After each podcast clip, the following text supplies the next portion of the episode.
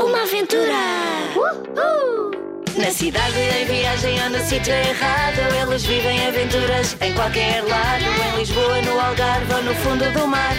Junta-te a eles e vais-te passar. A Teresa, a Luísa com o caracol. O Pedro, o João e o amigo Feial O Chico à janela da casa assombrada. Junta-te a eles e não falta nada. Chico!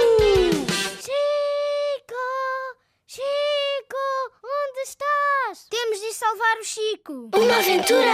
É uma aventura, é uma aventura, é uma aventura, é uma aventura, é uma aventura que vai começar. Uhul! Uma aventura na Serra da Estrela.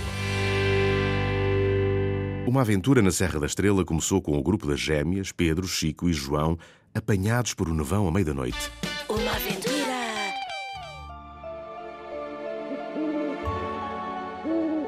Abrigaram-se numa casa abandonada, mas a certa altura Chico decidiu ir ao carro buscar o farnel porque estava com fome. Poucos minutos depois de sair, os amigos ouviram um ruído inquietante.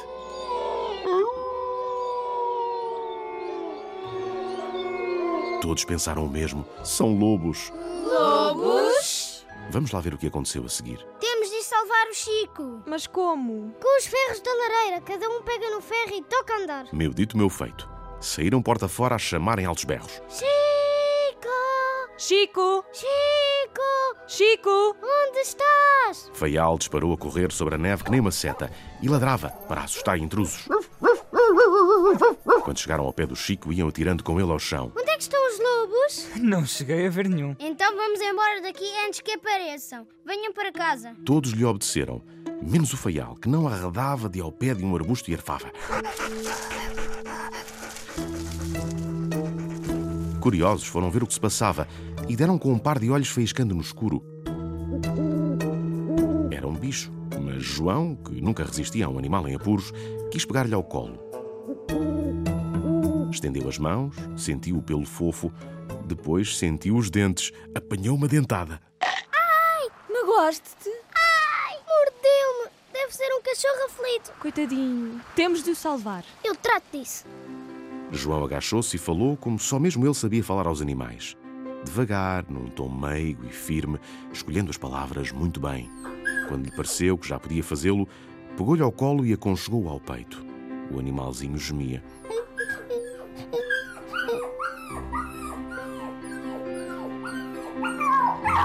Só em casa perceberam que não era um cão, mas sim um lobo bebê. Que amor! Nunca vi um lobo tão pequenino. Caracol olhava aquela criatura com desconfiança.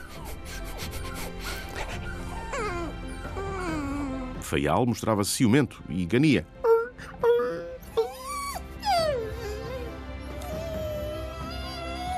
João percebeu perfeitamente o que se passava. Para os acalmar, afagou-os aos três com muita ternura. Pronto, conseguiste a paz. Tinham-se instalado de novo em volta da lareira. Chico trouxera do carro o farnel, que era um verdadeiro banquete. Pão, leite, mel, queijo e mais alguns petiscos deliciosos. Até que enfim vou matar a fome. Hum, também eu. Dá cá o mel. Ah, que bem que sabe esta comidinha. A sala onde se encontravam, à luz das chamas, tinha adquirido uma atmosfera irreal e o cansaço invadia-os. Ai, que sono. Vou dormir. Estendidos nos sofás, deixaram-se embalar pelo som dos flocos de neve que caíam nas vidraças. E a pouco e pouco adormeceram.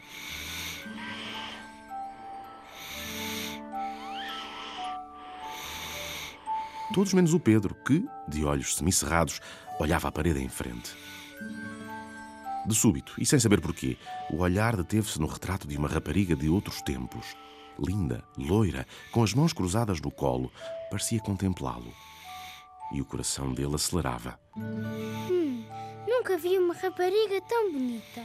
Estarei apaixonado? Custou-lhe adormecer porque a ideia não lhe saía da cabeça. Será possível que eu esteja apaixonado por um retrato? Ao seu lado, o lobo bebê, contente por ter companhia, uivava baixinho.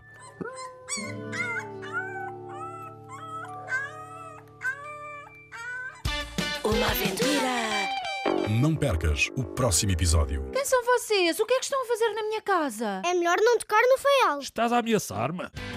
Uma aventura de Ana Maria Magalhães e Isabel Alçada.